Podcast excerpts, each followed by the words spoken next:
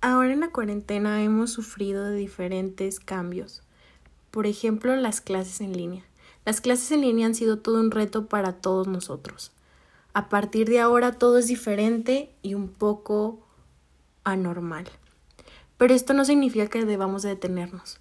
Gracias a la cuarentena también hemos aprendido a que las clases en línea puede ser algo ventajoso para nosotros o bien algunos los vemos como una desventaja, ya que no es lo mismo estar en un salón de clases a estar en nuestra casa.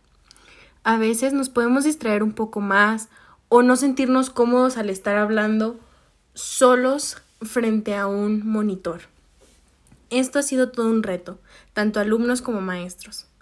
Pero eso sí, la enseñanza es la misma, la calidad y sobre todo el interés de unos con nosotros.